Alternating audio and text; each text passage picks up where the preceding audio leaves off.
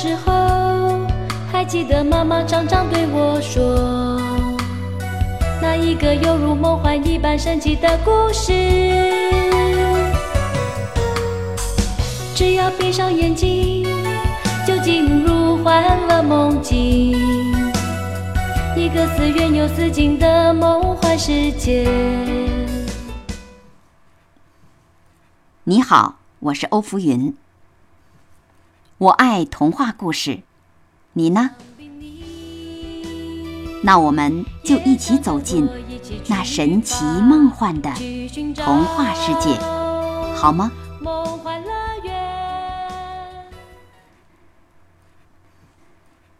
安徒生童话故事《野天鹅》第二集。第一集中，我们讲到，国王的新王后把国王的女儿艾丽莎送到了乡下，又用符咒把国王的十一位王子变成了野天鹅。艾丽莎长到十五岁时回到王宫，但王后千方百计把美丽的艾丽莎变丑。以至于作为国王的父亲，都认不出他来了。伤心的艾丽莎决定去找回她的十一位哥哥。当太阳要下山的时候，艾丽莎看到十一只头戴金冠的白天鹅，一只接着一只。像根白飘带似的，向着陆地飞来，扑动它们雪白的大翅膀。这时候，艾丽莎从海岸走下斜坡，太阳一落到水下消失，白天鹅的羽毛脱落下来了。站在他附近的。是十一位美丽的王子，艾丽莎的十一个哥哥。他发出一声惊呼，因为他们虽然变了许多，但他一眼就认出了他们。他扑到他们的怀里，一个个叫他们的名字。这时候，王子们重新见到自己的小妹妹。他们是多么高兴啊！因为她已经长得那么高，变得那么美丽。他们又是笑又是哭，很快就明白他们的后母对他们大家有多坏。我们兄弟们，大哥说：“只要太阳在天上。”就要变成野天鹅飞来飞去，但等太阳一落山，我们就恢复人形。因此，在太阳落下去之前，我们总是必须找到一个可以落脚的休息地方。因为我们在恢复人形的时候，如果我们还向云端飞，我们就会深深的落到大海里去了。我怎么能破掉这些符咒呢？他们的小妹妹问道。接着，就这件事，他们差不多谈了一整夜，只睡了几个钟头。明天，一个哥哥说：“我们就要飞走，过一年才能再回来，但是我们不能把你留在这里。”你有勇气跟我们一起走吗？我们的手臂有足够的力气把你抱过森林，我们的翅膀就没有足够的力气带着你飞过大海吗？好的，带我和你们一起走吧。艾丽莎说。于是他们通宵用柔韧的柳条和灯芯草编了一张网。它编得又大又结实。艾丽莎躺在网里。太阳一出来，他的哥哥们就变成了野天鹅，用他们的嘴把网叼起来，带着他们这个还睡着的亲爱的小妹妹飞上云端。阳光落在他的脸上，因此一只天鹅飞在它的头顶上，这样，它的宽大翅膀就能给它挡住阳光。等到艾丽莎醒来，他们离开陆地已经飞了很远。他们飞得那么高，底下一艘大船看上去就像一只白色海鸥掠过海浪。飘在他们后面的一块巨大云朵，看着犹如一座大山。天气看来要有暴风雨，艾丽莎焦急地盯着往下沉的太阳看。天哪，他们不能飞得更快，都是因为它。如果太阳一下去，他们就要变成人，落到大海里淹死。于是他从心底里祷告，但是。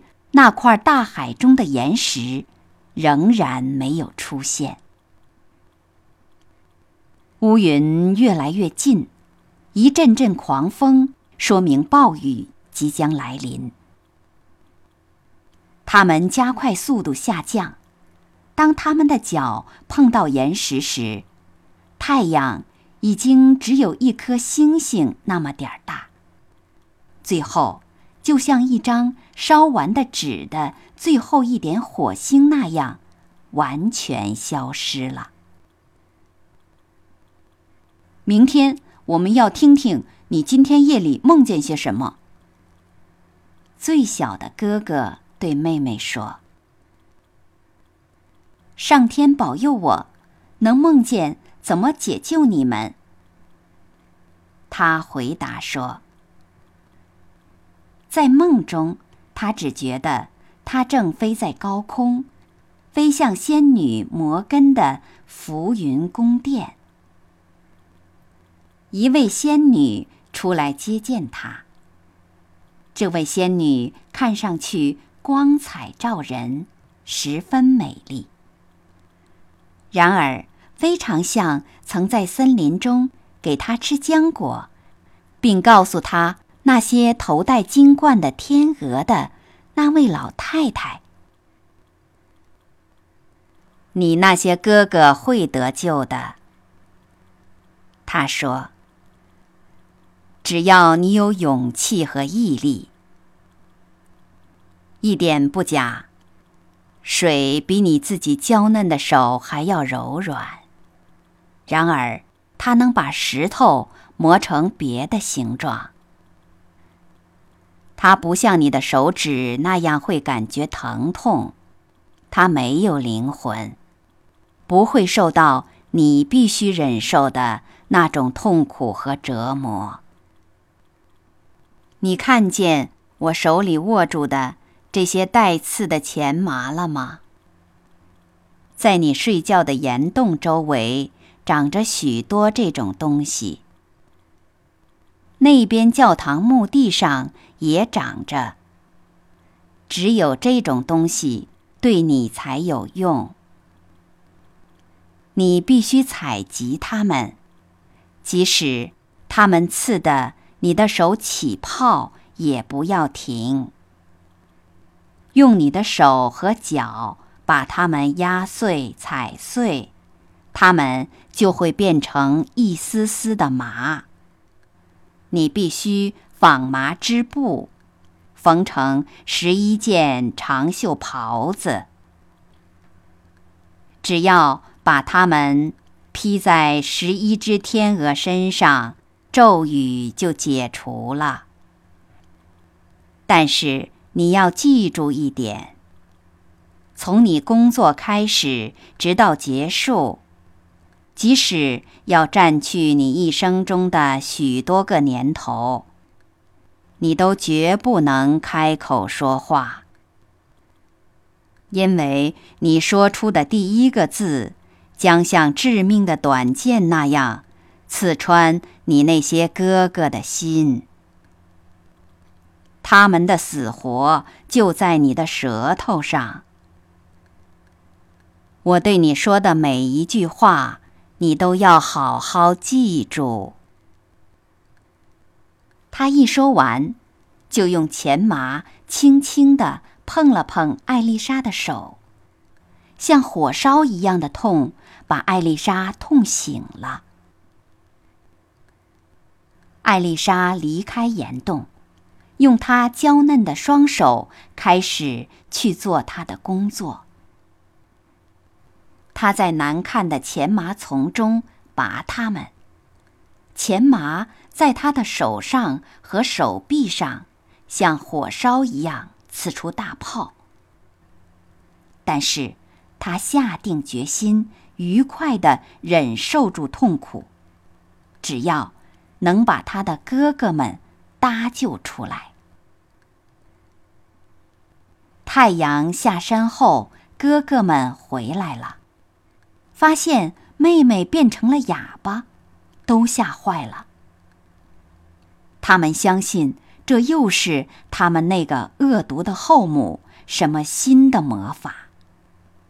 但是他们看到妹妹的双手时，他们马上明白，他为了他们正在做什么。最小的哥哥哭了，他的眼泪落下的地方，艾丽莎的痛就止了。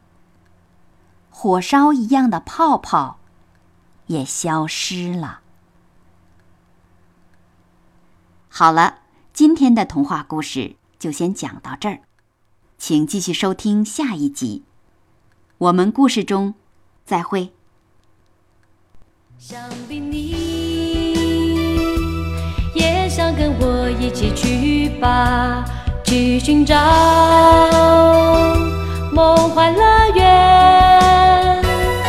啦啦，亲爱的爸爸在对我说一个神奇的故事，一起出发去寻找那梦幻乐园。